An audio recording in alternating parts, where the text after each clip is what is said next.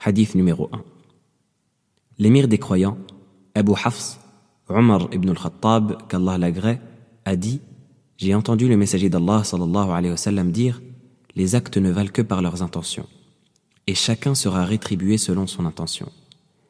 Celui qui a accompli l'émigration pour Allah et son messager, son émigration lui sera comptée comme accomplie en vue d'Allah et de son messager. Celui qui l'a accompli pour obtenir quelque bien en ce bas monde ou pour épouser une femme, son émigration lui sera comptée selon ce qu'il recherchait.